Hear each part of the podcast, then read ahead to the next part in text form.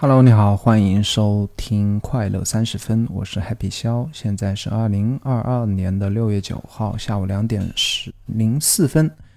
你现在收听的第七十一期节目啊，这期这一期节目标题我就直接放上我这期节目要分享的一本书的名字，叫做《如何每天活上二十四小时》。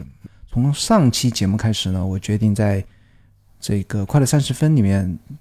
大部分的时候，我将每一期节目分享一本我在过去一周读的书。那这一本书是我在上次节目分享的乔布斯传结束之后呢，开始读了一本书。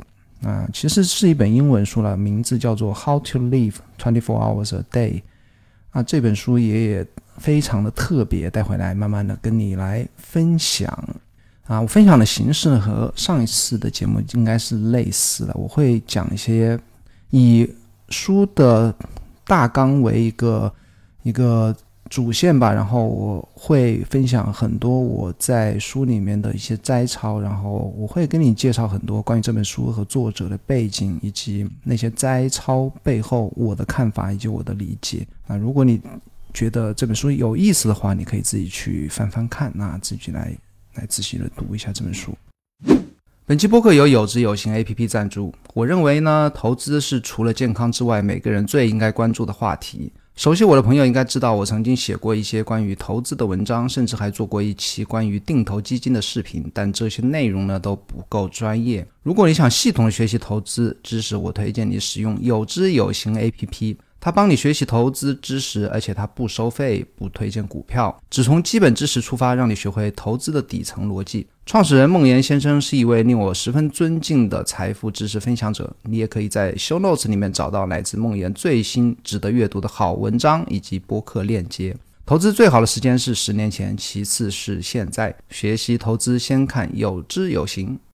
OK，那在开始之前呢，我也跟你。啊，再提一句，我现在开始啊，是每周读一本书。我在上一期那个可乐周报里面也分享了我为什么要这么做。那你如果还没有订阅我的可乐周报的话，你可以去看一看。可乐周报的地址是 c o k e 点 d o，你可以去看一下，订阅看一下。我们在每周六会跟你写一份 newsletter，然后会有些有在过去一周我觉得有趣的想法，可以在周报里跟你分享。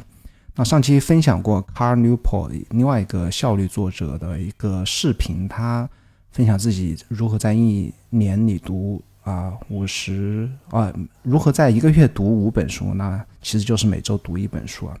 其实最重要的一点啊，比方说啊，他有五个建议啊，第四个建议就是说，如果快到结尾的时候，你需要给自己留个两三个小时，然后去咖啡馆或者去一个比较安静的地方，然后快速的冲刺读完这本书。其实我在昨天这本每天过上如何每天过上二十四小时，我还才读了大概一半不到啊，百分百分之三十几，我可以在那个 Kindle 里面可以看到那个百分比。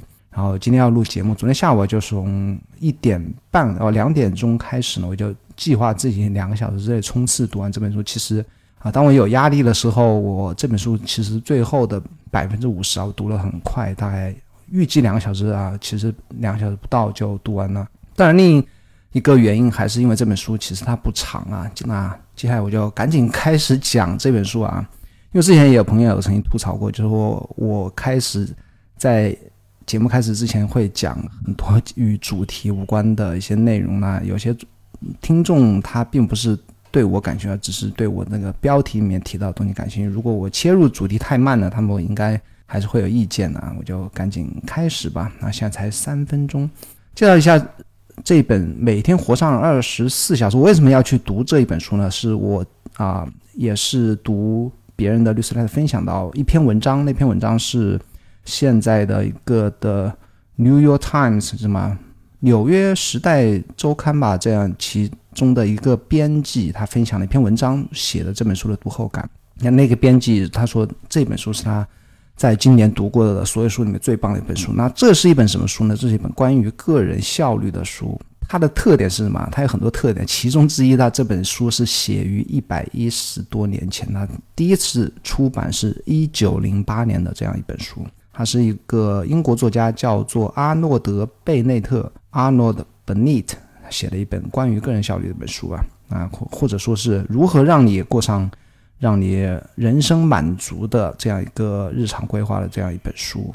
那关于这个作者呢，Arnold Bennett，他一八六七年出生的，非一个多世纪之前的一个人，他自己写的这本关于个人效率书，他自己个人有没有效率呢？我跟你分享一下他的生平。他他一生呢，总共写了三十四本小说，七本短篇小说集，十三部剧本。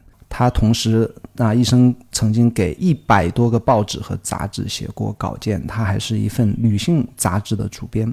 他还曾经在一第一次世界大战期间呢，管理过英国的一个政府部门，叫做 Ministry of Information，应该是什么信息相关的一个政府部门。他曾经是里面的一个主管，政府部门的一个主管。他写这本书的背景啊，你可以看到他是一个非常高产的作者，也是一个啊作家吧。啊，所以说他还是有他的一个。资历啊，可以说是有资本来写这样一个关于效率的书。那写作的背景是什么？其实，在那个一八零几年的时候啊，那个时候英国它的工业革命基本上已经结啊颇具规模吧，它也出现了大批的那种白领工人啊，就是说跟我们现在其实也差不多，就是需要朝九晚五去办公室上班的，无论是他是做生意啊，还是政府部门啊，还是说一些工厂里面做管理者啊。像这样一批劳脑力劳动者，就在伦敦来讲是有相当规模的一群人，要跟我们现在那种三百分之多少我不知道多 多少，就大部分普通人一样，就要早上坐坐车去上班，然后晚上回来这样一个一个生活呢。那作者发现这群人呢，都都一直有一个苦恼啊，就是。啊，他们就感觉自己除了工作之外呢，其他的生活都是为了工作而做的铺垫。那下班之后是为了工作而做的休息啊，我要放松啊，我要跟朋友见面啊，出去看场电影啊，或者在家带娃呀，或者休息看。那个时候没有电视啊，没电影啊，要去读读小说啊，然后就睡觉，一一生一天就感觉很疲惫，然后。数年过去之后呢，就感觉人生感觉很空虚，感觉没有没有一种满足感。他就针对这一种一种人的一种现象，其实也跟我们现在一样啊。我我可以这样说啊，我现在上班快快二十年了，我我在两年之前或三年之前的前十五年的整个工作时间呢，我觉得就是就是他啊想写给这本书给去给那些读者看的那种典型的一个读者啊，就是。整个生活就是工作，不是说我特别喜欢工作，就说我除了工作之外没有做其他的事情。那那这种光阴呢，就很快就会浪费掉了。等自己到了三十多岁或四十岁的话，就感觉时间过得很快，然后什么事情也没有达成。你可能可能说你在工作上有所成就吧，说做了什么项目，或者有多少下属，有什么职位，赚了多少钱。但是当然有人会觉得这样是一一种成就感，但是我。他认为大部分人是不会从工作上感觉到人生会多有什么样的一个意义或者成就在。那他就是想针对这种人，如何把工作八小时之外的十六个小时能够把它完全的过得比较充足，然后让自己的人生会更有意义。那这本书大概是讲什么呢？我可以先跟你概要一下，那也那也不至于让你一直要听到很后面才知道这本书在讲什么。它其实一种方法的，那个方法就是说。为了更大限度的利用我，我这边是念的原文。为为了更大限度的利用我们的时间，我们应该把时间分为工作日的时间八个小时，以及个人的十六个小时。然后我们把在这十六个小时拿出来做预算，就像我们拿钱做预算一样，就如何过好这十六个小时。那八个小时我们不要碰它，我们不要说我们在上班时候摸鱼啊或干什么，对不对？那这本书就是关于如何用好这。十六个小时，那具体怎么做呢？我先跟你大概讲一下具体怎么做。其实不是让你像书名一样，让你把二十四个小时排得很满的。那我相信没有人可以这样做。我相信哪怕像读者他呃作者他自己这么高效，他也不可能把自己像逼的逼疯了，要二十四小时除了睡觉全部在工作。我相信也是不会啊，他反而是一个比较合理的，而且他是一直在警告你不要把自己搞得太辛苦的这样一种方法。那具体方法我现在就告诉你，他就是。让你在每天早上通勤去上班的时间呢？他写这本书的背景是英国当时还是上工作五天半呢，就是说周六还要早上去上半天班，这是英国的一个白领典型一个白领工人的一个工作的习惯。所以说，他让你在六天的早上上班的时间，你不要去读报纸。那个时候是读报纸啊，现在我们就玩手机。他就你上班的时间可能半个小时到四十五分钟，你不要去做任何事情，你只在你的班车上或公交车上或地铁或者火车上，你去思考。那具体思考什么呢？待会我们来讲。这是这一个方法的第一部分。那第二部分是在你每周七天，对不对？他只要求你花三天的时间拿出来。每这三天时间里面呢，每天晚上啊，就下班之后六点到你十一点睡觉这中间的五六五六个小时吧，你抽三天钟时间出来，那每一天你只拿你这六个小时里面的五六个小时里面的一个半小时的时间，那就是三个一个半小时时间。那每周这三天你去做你自己，不管学习也好啊，感兴趣的事情也好啊，就是这是这个方法的第二部分。OK，那。具体我们就接下来一起看一下。其实，我觉得这呃这本书如果只讲这么简单的方法的话，我觉得它不会让我刚才讲的那个《纽约时代周刊》的那个编辑他觉得他是多么伟大的一本书，而且而是因为他这个人他在这本书里讲的方法背后的逻辑，我觉得我读完之后是非常有用的啊！我就跟你来，包括他我我我我我在这个播客里会大段大段的念他的原文。啊，我觉得原文写的也非常的棒。OK，那我分几个部分吧。在序章啊，序章它其实占了这本书的大概百分之四十左右，它就会讲为什么要这样做啊，你为什么需要过满二十个小时，以及为什么要使用它的方法，它占了很大部分的比例，以及如何去使用它这种方法。然后正片的话，它分早上你要干什么，然后晚上你平时要干什么。最后有一个部分呢，就是一些它的一些。提醒或者一些警告，你如何使用这个方法？你要避免一些什么的不好的的想法吧。我会跟你完全讲这本书的内容。我觉得这是一本非虚构的小说，所以不存在剧透啊。我觉得不会说，因为我把这本书讲了之后，你就觉得啊，我就对这本书没兴趣啊，或者说失去了阅读的趣味。我觉得这本书写的啊，我我也可以先提一下这本这个作者啊，他写书是非常的风趣幽默，而且他很直白，他不会说。哦，顾客就上帝，读者就上帝，我就非常尊重顾客。他不是这样的，他会一直的，就是非常直截了当的指出你的一些软弱的一些想法，或者说辩解的一些一些可能的一些地方。他比方说，他他觉得你说他在那个序章里面就很多，就说，哎呀，我觉得工作也要很也很重要，我为什么要要啊，是吧？觉得人生就在其他时间一定要做什么呀？或者说。哎呀，我觉得你这种方法是是在扯淡啊！什么坐着这边思考半个小时，我觉得是很可笑啊，等等吧。他会把你的一些可能的一些想法都举例出来，然后一一的去辩驳吧。他是整个写作是非常诙谐，而且非常的直截了当的。我我可以这么讲吧，像这样的书呢，像这样的作者，这种写作方式呢，是在我最近看的书里面是非常少见的，就是非常不说不。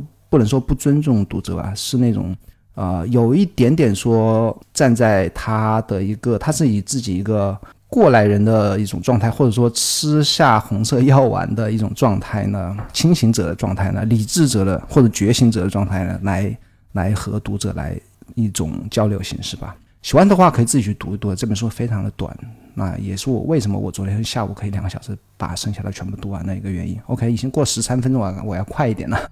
那序章里的话，他是针对读者可能的疑问呢，他就他就写了很多内容。他首先是关于工作不是全部，我就开始念他的我的一些摘抄了。你直截了当的告诉我你太累了，晚上无法做程序呃做工作以外的事情。对此，我直截了当的告诉你，如果你平时的工作如此劳累，那么你的生活平衡是错误的，必须予以调整。一个人的能力不应该被他日常的工作所垄断。那么应该怎么做呢？你可以看到，他觉得你说工作太累了，是每个人都会有的说辞啊。那接下来我就继续念啊。他说，早起一个小时、一个半小时，甚至两个小时，而且如果你必须这样做的话，你可以在你在你可以的情况下提前退休，在额外完成计划的问题上，你可以早一个小时完成你的任务，与晚上。完成的两个小时完成的任务一样多，就是说，他说什么呢？就是说，早上你如果早起一个小时或一个半小时去做，你可以提高自己的效率，或者直接工作的效工作的效率，或者说直接业余项目的一些效率。那早上的一个小时比你晚上两个小时的那种效率还要高。那当然，这不是他的这本书要讲的一个方法，但是他只是在开头会提一些你如何提高自己效率的一种方法。那对于早上的这个这个观点呢，我也是非常赞同。我大部分的工作之外的事情都在早上来做的。所以他接着说，这些细节对于愚蠢的人来说可能是微不足道的，但对于有思想的人来说，他们不会显得微不足道。一个人的整个的生活，一个人的整个生活的适当的明智的平理明智的平衡，可能取决于在一个不寻常的时间喝杯茶的可能性。这什么意思呢？就是说。刻意的去调整自己的作息时习惯，或观察自己在什么时候有效率，或者说自己适合在什么时候喝茶，适适合在什么时候散步，什么时候思考，什么时候阅读，什么时候写作，不断的调整自己的生活习惯呢，是非一个理智的、明智的人应该去做的事情。就是说，你应该不断的调整自己的效率效率方法和效率的习惯啊，这个我也是非常认认可的，所以我也会再把它标记出来。那整个作者的写作风格呢，就是。他就非常直白吧，也而且让你不得不认同。当然也会有很多人不认同啊，包括抨击他。我这边在插一句啊，这个本本 net 这个作者呢，他其实在现在很少人会去提及他，为什么呢？那个纽约时代周刊的那个作者也提到，他应该是。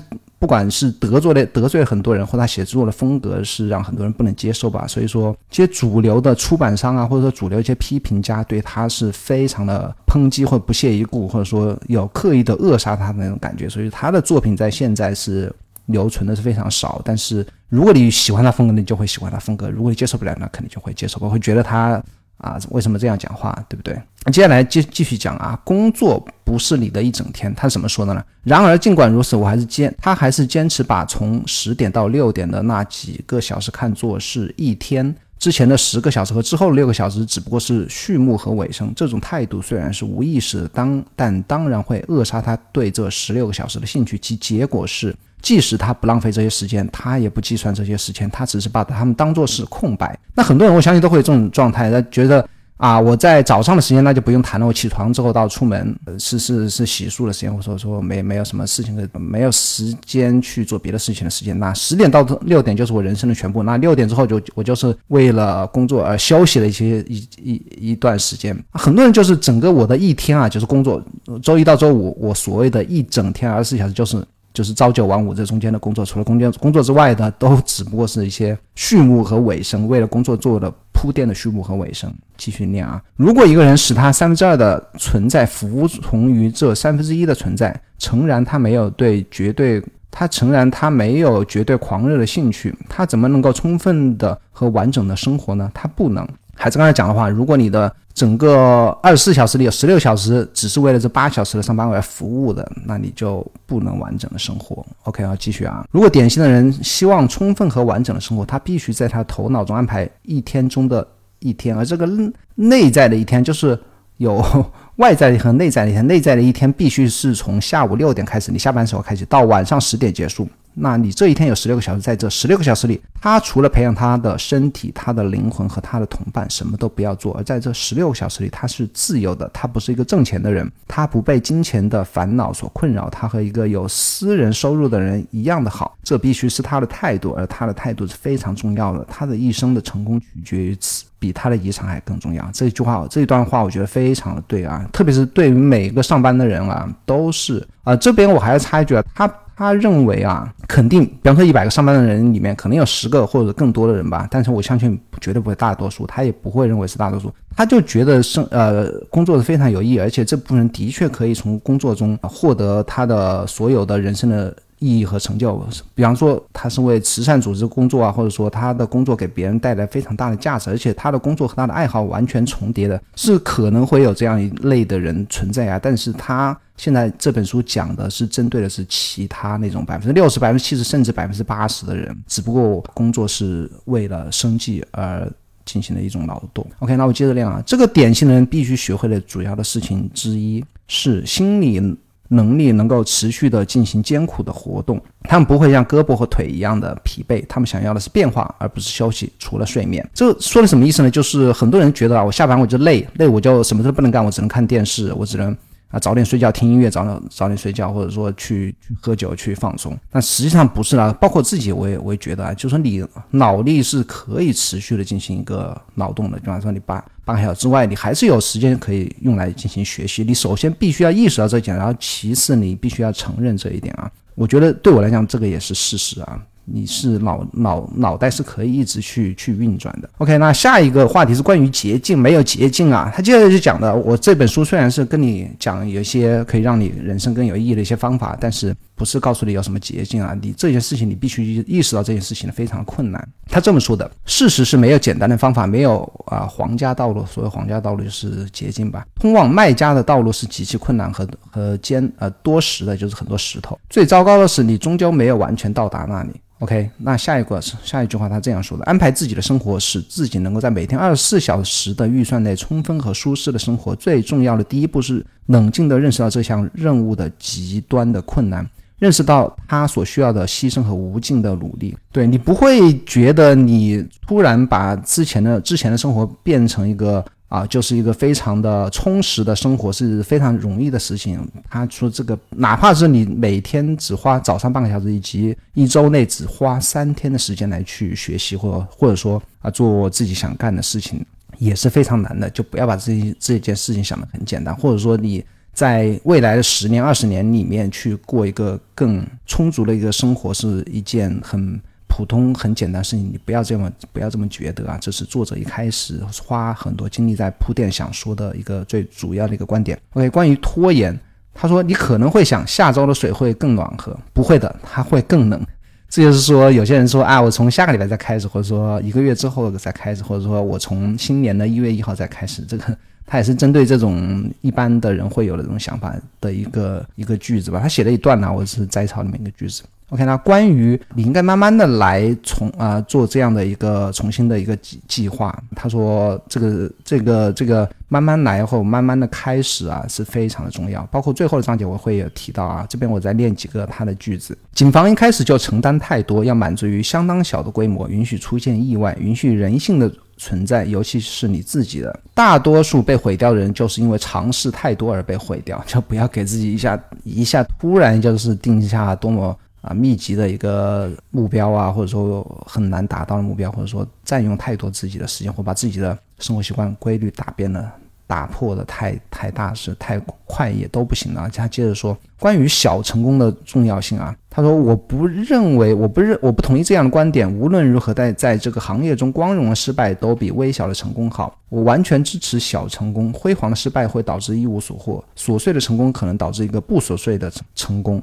什么意思呢？就是说我必须在一个月里面，我写一本小说。他说他不支持，如果没写出小说来，就是一个大的失败。他不这样认为。他说你可以说我在一个月里时面的时间，我我就。”每天只花十分钟，我去背两个单词，我就慢慢的这样一点点的积累，这种一点点的小的成功啊，可能这种小的琐碎的成功，是导致一个更辉煌的成功，而不是说我一定要轰轰烈烈去做一个什么事情，那这不是他这本书想表达的一个观点。OK，那接着说，你应该每周留出七个小时，哪七个？哪七个小时呢？就是我刚才讲的那七个小时。他说：“现在让我们看看我们的情况。到现在为止，我们从已经浪费的日子里，那在每周六的六个早上留出了半个小时，在每周的三个晚上留出了一个半小时，总之每周有七个半小时。”他说：“我的论点是，充分这利用这七个半小时，将加快整个一周的生活，使增加他的活力，并增加你对最平凡的职业的兴趣。”他说：“七个小时是很困难的，因为习惯是非常难以改变的，而且任何改变，即使是最好的改变，也总是伴随着缺点和不适。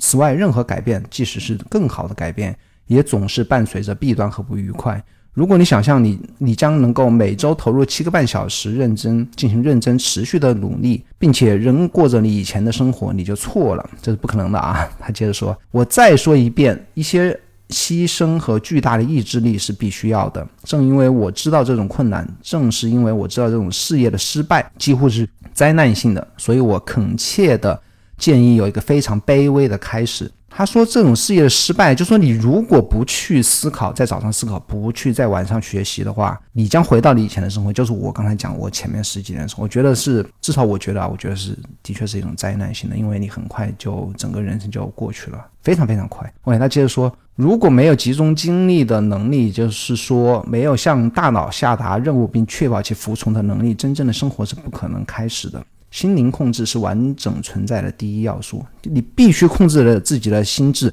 当你控制自己自己的，这是我在讲啊。当你控制好自己的心智之后，你才能去控制自己的行动。所以说你必须要有给自己大脑大脑下达任务并确保其服从的能力，你的大脑必须服从你的意志。OK，那接下来是正片啊，正片分为早上和晚上两部分。其实早上你说起来，我这边我要说你你你说啊，早上就是啊，我花四十五分钟去去思考，其实。并不是这么简单，不然的话他就没必要写一本书，也别人也不会觉得这本书有多么的厉害，多么经典，对不对？那接下来我开始跟你分享早上四十五分钟通勤时间冥想，那怎怎么有哪些他的一些观点呢？首先他是关于读报纸啊这件事情，那现在来讲就是我们玩手机这件事情。其实你去地铁去看啊，就是除了你是开车，那没办法，你眼睛要盯着马路。其实其外其除此之外呢，其实上海的通勤时间平均应该在一个小时左右啊。绝大部分人百分之九十五以上的就是玩手机，或者他听音乐吧，或者是听有声书，总归是会有一些事情在干。发呆的人是有啊，但是发呆和他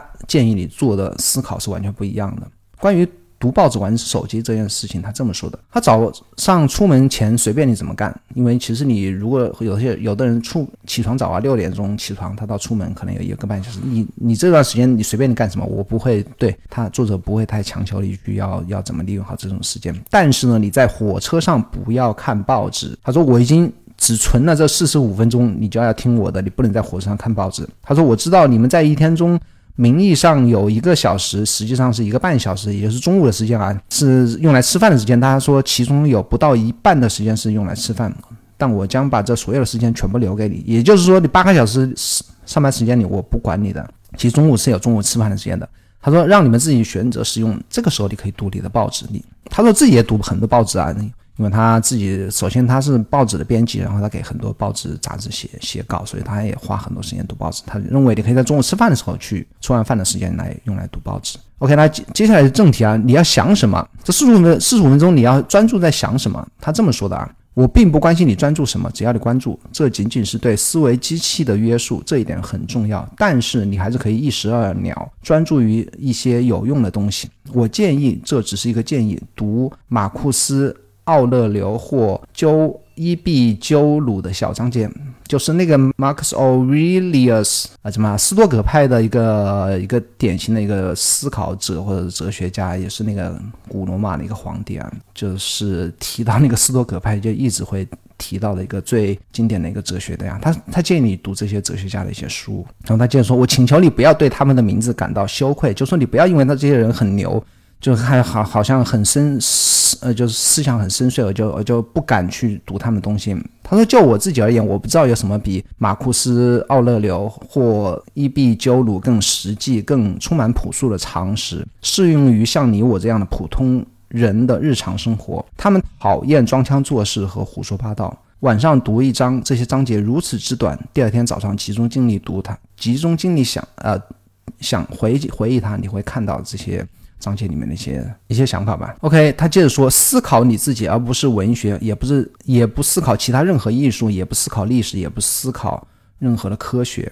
他是对人的自我的研究，人认识你自己。他刚才就讲，其实包括读那个一些哲学的小片段，其实最终呢，他不是让你去思考这些哲学片段，也不是文学或者其他的一些知识啊、科学。他最终呢，早上让你想什么？这这里就是。讲到关键的点呢，它是让你思考你自己。那思考你自己之后呢，它其实这个早上的四十五分钟和晚上要做的事情，它是一个相辅相成的。只只有当你自己思考自己想要做什么，想达到什么地方，想达到什么长远的目标之后呢，那早上的思考才会使你晚上的行动呃有一个驱动力，或者知道自己应该在晚上去干什么。接着他说：“我完全相信，在当今普通好心人的生活中，最缺乏的是。”反思的心情，我不知道 你啊，就我自己呢，很少有时间去反思。我相信大部分人也没有说故意给自己留出半个小时或一个小时的反思的时间。这个是在普通的现代人的生活中是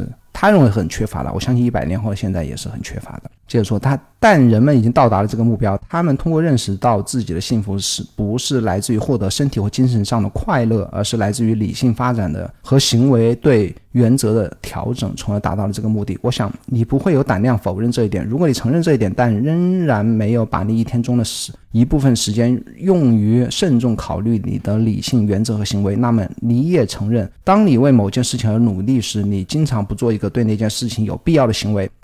他这个写的有点拗口啊，就是说你的目标，也就是你的原则，需要辅以辅助辅以你的理性。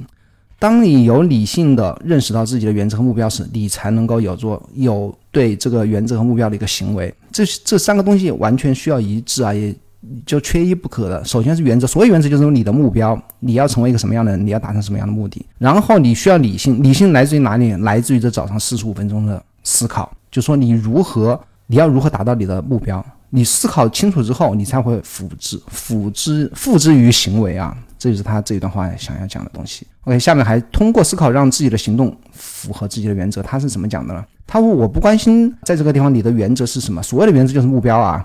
你的原则可能促使人们，可能促使你相信入室盗窃的成为一个强盗的正义性。我不介意，就是说他不介意你。”你是想成为强盗，还是说成成为什么科学家，或者说成为一个什么样的人？他说：“我所强调的是，行为不符合原则的生活是一种愚蠢的生活，而行为只有通过每天的检查、思考和决议，才能够符合原则。”那这句话写的就是我刚才讲的啊，就说你想成为什么样的人都可以，哪怕是成为一个啊偷天大盗啊，或者说一个最最恶劣的恶棍呐，或者像那种蝙蝠侠里面小丑都可以，没问题。但是你必须为之付出于你的行动。如果你说我想成为一个盗窃犯，但是我并没有去尝试着盗窃，也没有去学习如何开锁的技能，或者如何使用一些刀刀枪啊去绑架别人的一些一些工具的技能的话，那我我整个人生就是表里不一的。我说我想成为这样的人，但是我根本都没为之付出于行动啊。OK，他说最所有的烈士都是幸福的，因为他们的。行为和他们的原则一致。那所有牺牲的人，把为自己的梦想什么自焚呐的人，就是他说的烈士吧，是幸福的。为什么呢？因为他们是他们所做的事情是和他们的目标是一致的。这种人是所谓的幸福的，或者说圆满的，或者说有意义的满足的吧。啊，就是说我们应该是理智的，但我们的本能比理智多得多。我们越不反思，就不越不理智。OK，要成为一个理智的人，怎么成为一个理智的人呢？就是要你要去，你需要思考啊，包括理智啊，其实和很多他。他没有用到 first principle 就第一原则这个词啊，但但接下来他举了一个例子，你怎怎么样才能成为一个理智理智的人呢？比如说你他你你到啊餐厅去吃牛排，当你发现你的牛排牛排就烹饪的很糟糕不熟，或者说不符合你的标准的时候，你这个时候应不应该责骂服务员？他说你不应该责骂服务员，因为服务员并不是啊最后的厨师，也不是餐厅的经营者，你骂他。他下次的服务并不会啊，牛排并不会烧得更好吃，对这个整个餐厅也不会有什么改进，对你已经的糟糕体验也没有什么补偿。他说这就是第一啊，这这就是理理智，也就是我刚才刚才讲的第一原则。他说这种理性的咨询。的结果是，当你的牛排再次通、再次过熟时，你会把服务员当做一个同伴，保持相当平静的友好精神，并礼貌的坚持要一份新的牛排。这样做的好处是显而易见的，也实实在在的。他说你就不应该去发脾气，而而而应该什么？好好的跟服务员说，然后争取要一份新的牛排。啊，这就是一个理智的人啊，会会达成的一个，会会表现出来一种行为方式。接着说，就是说。在开始的时候，你会不屑一顾。他在整个文章里面，整个整本书里面有很多的这种会举出你读者的反应。他写到这里时候，他已经知道说，哎呀，你会有可能有一半的读者就觉得不屑一顾，觉得你这是鬼扯啊什么的。早上的思考什么什么，就觉得这本书有点或这个作者有点有点夸大其词啊。他就开始针对这种想法，会他又写了很很多。文字，他说：“是的，我的朋友，你试图掩饰这个事实是没有用的。我可以听到你的大脑就在我耳边讲的电话一样，你在对自己说，这个家伙在第七章之前的表现的很好，他已经开始让我产生微弱的兴趣。但是他说了，在火车上思考、集中注意力等等都不适合我。这对某些人来说可能很好，但不符合我的思路。看没有？就是说，已经有一些人感到感到不耐烦，或者感到有些不屑一顾了。”他说：“你应该扔掉这个建议。”呃，他说：“他说，当你扔掉这个建议，你就扔掉了曾经给你提供过最宝贵的建议。这不是我个人建议，它是地球上最明智、最实际、最强硬的人的建议。我只不过是把它当做第二手资料给你。”他说：“试试吧，当你的思想在手，看看这个过程是如何治愈生活中一半的罪恶的，特别是忧虑、焦虑啊，那个可悲可耻的、可避免的疾病。”忧虑，也就是焦虑。说什么呢？就是他其实就是建议你去做冥想啊，或者做思考自己，思考自己要干什么，也是自己的原则，也是自己的目标。他因为很多的哲学家都提过、提出过安静的思考或者独立的思考，或每天固定时间的冥想的重要性。这个当然不是他一个人说的，可能几千年前就一直有哲学家会去，甚至那个 Marcus。Aurelius 他写过一本那个 Meditation，Meditation 其实我其实读读过一半啊。那这本书其实里面有很多小的章节，它其实整个就跟它的书名一样是冥想。你需要一个人需要不断的思考自己啊。OK，那接着就是晚上你该做什么？他早上已经讲完了，早上你为什么要去思考？那我思考就是驱动你晚上要去做什么。或者说你在其他的八小时、其他的时间应该怎么样过？这是一个，我觉得是一个驱动力吧。那晚上他也给出了很非常实际的一个建议啊。OK，他说平时的你是什么样子呢？他说从你到你睡前呢，从你现在离开办公室到现在已经六个小时，甚至更多时间过去了，像梦一样的过去了，像魔术一样的过去，莫名其妙的过去了，你知道吗？在打开胃，就是其实你真的是的，你如果包括我自己啊，就平时吃完吃完晚饭，我吃饭时间比较早，六点钟到睡觉之前，绝大部分时候我就莫名其妙的过去了，因为在家带娃呀，或者说看看有空了就看看电视啊，玩玩手机啊，真的是非常快的。所以说晚上，尽管我晚上不做什么事情，因为我大部分时间在。啊，早上上班之前做掉了，但是晚上真的是莫名其妙的六个小时很快就过去了。然后他说，在打开卧室门前的四十分钟就开始睡觉的人是无聊的，也就是说他不是在生活，也就是说什么呢？你睡前四十分钟就开始准备睡觉了。你的你就根本就没有在生活一个半小时啊！他为什么要说选择一个半小时呢？他说我并不建议你在一生中的每个晚上都使用三个小时来消耗你的精神能量，但我确实建议作为一个开始，你可以每隔一个晚上用一个半小时来进行一些重要的连续的心智的培养。但请记住，一开始每周每周三次的九十分钟的夜生活必须是这一万零八十分钟中。中最重要的几分钟，一万零八十分钟应该是一个礼拜七天的所有的时间啊！只他说只用你拿出九十分钟出来，它必须是神圣的，与戏剧排练或者网球比赛一样的神圣。你必须说哦，但我必须工作，而不是说对不起，我不能见你老伙计，但我必须跑去网球俱乐部。我承认这句话非常难说，但网球比网球比不朽的灵魂要迫切的多。他说你还是尽管你只用。每隔一天花九十分钟，但是你这九十分钟，你必须把他觉得他很神圣，不可因为其他的什么样的种种原因，打网球或排练戏剧而去不断的去破坏他，或者说延误他，或者说取消他，取消这九十分钟。就说你既然要开始，要每每个九十分一定要做到。那做什么呢？它分为三类啊。第一类就是音乐或其他艺术。如果你对音乐、其他艺术没有兴趣的话，你应该读书。然后读什么样的书？那我音乐和其他艺术，它其实写了很多啊，我我也准备了很多。那看现在时间不够了，我就直接跳过音乐和其他艺术啊。其实我自己我自己是花现在每天花很多时间在学弹钢琴上，也学一些音乐的理论。我觉得这个。我觉得不管是写作还是音乐吧，我觉得那学习或者实践一门艺术呢，对自己的灵魂是非常有帮助的。OK，，如果你对音乐、绘画什么都没兴趣也没关系，那你可以来读书。这里所谓的读书其实就是学习啊。那关于读书，他也他有非常明确的建议啊，包括为什么不要读小说，然后你应该读什么书，以及以及你应该读和你职业相关的书。那我跟你来分享一下，首先是为什么不要读小说。他说：“小说应该排被排除在严肃阅读之外，因此那些一心想要自我提高的人，必须每如果决定每周三次用九十分钟来完整的研究查尔斯·狄更斯的作品，那么他最好改变他的计划，就说你不要不要去花这个宝贵的九十分钟九十分钟去读小说。为什么呢？因为现在在思想的培养中最重要的因素。”之一正是紧张的感觉、困难的感觉，你的一部分急于实现的任务和你的另一部分急于逃避的任务，而这种感觉在面对一种一本小说时是无法得到的。虽然你应该阅读小说，但你不应该在这九十分钟内阅读。那什么意思呢？他也在其他的章节篇幅里面写出了，他说好的小说应该是非常流畅的，就是说你值得读的小说、伟大的小说应该是非常流畅的。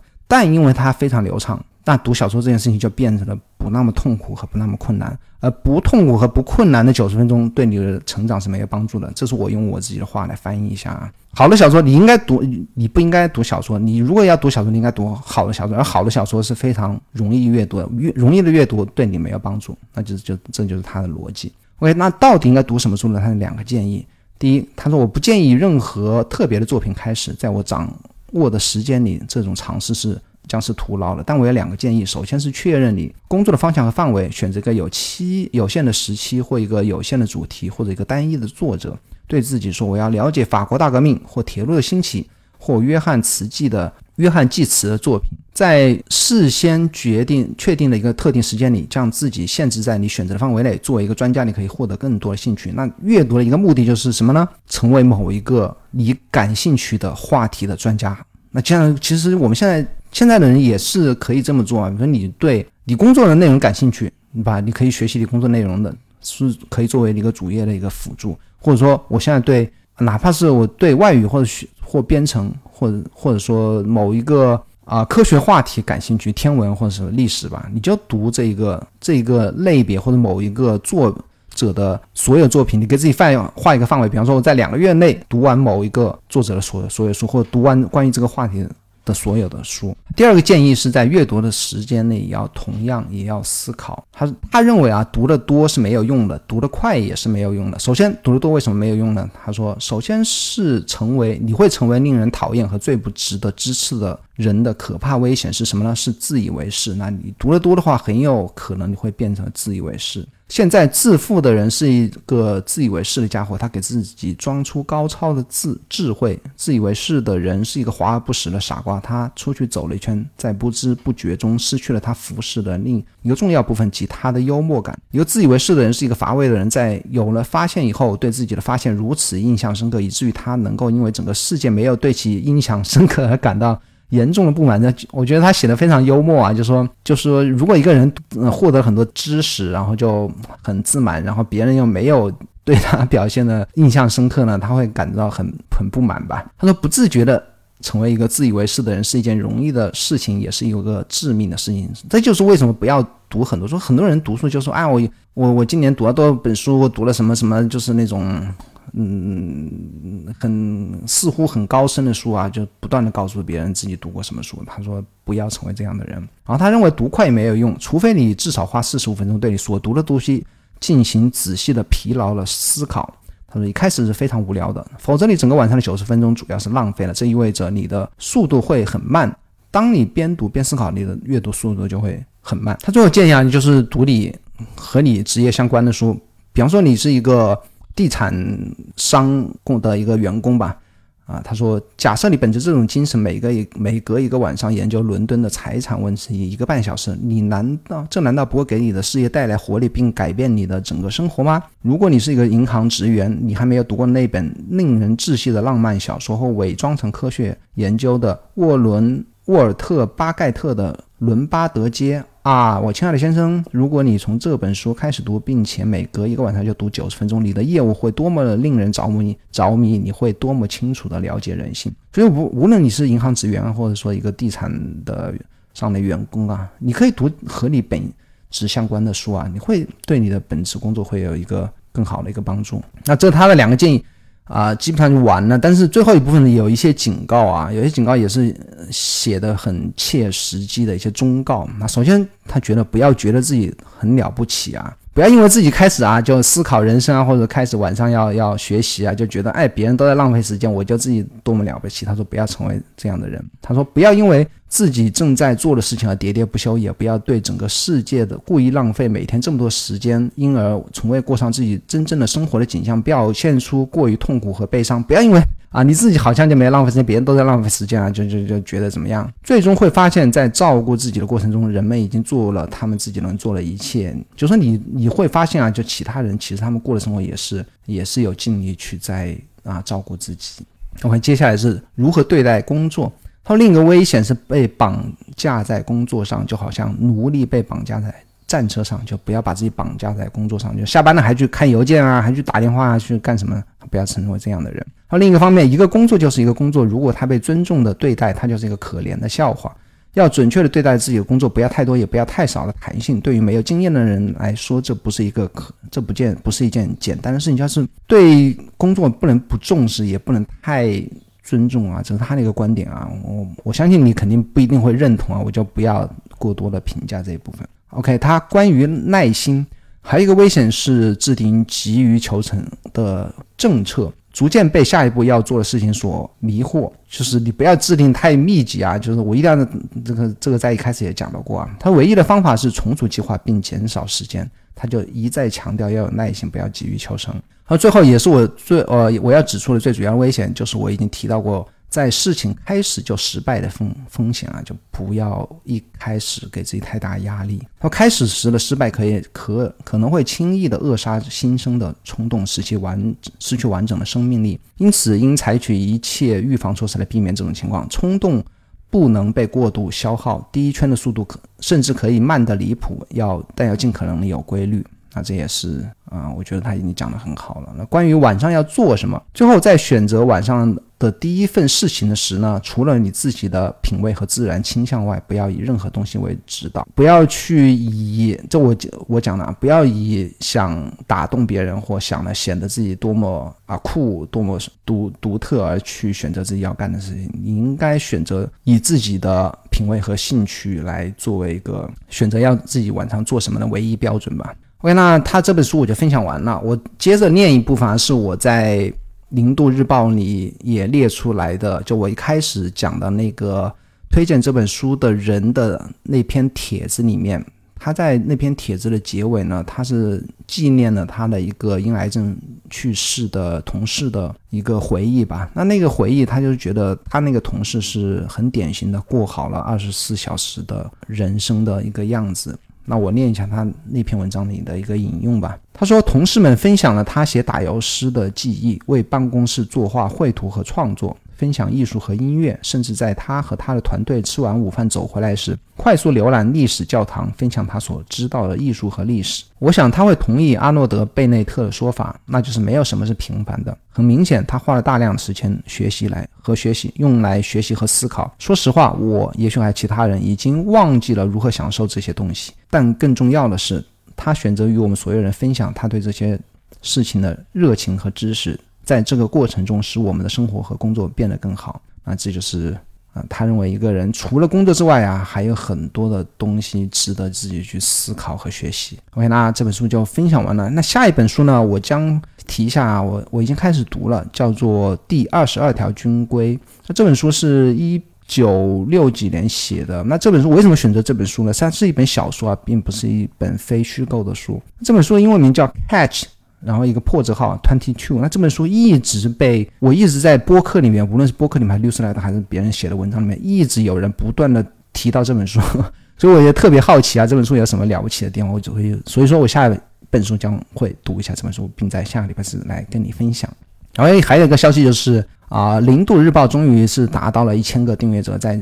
前前天晚上达到一千个订阅者，那将在本周六我正式的发布零度日报，也就是六月十一号。那请你关注零度日报，如果你愿意成为我的订阅者呢，我将非常感谢你的订阅和阅读。如果你喜欢这个节目的话，请帮我在苹果播客或 Spotify 点击订阅，给并给我好评，我将留下你的评论。你应该订阅我的 newsletter，包括可乐可乐周报和零度日报。你在我的个人网站，也就是我的个人 blog happy 肖点 com。可以看到所有的链接，咱们下个礼拜四再见。所有链接我会放在我的个人网站 happy 小点 com 哦。我这篇，包括我提到的这本书啊，还有那些帖子的链接都会在啊。咱们下个礼拜四礼拜四再见，拜拜喽。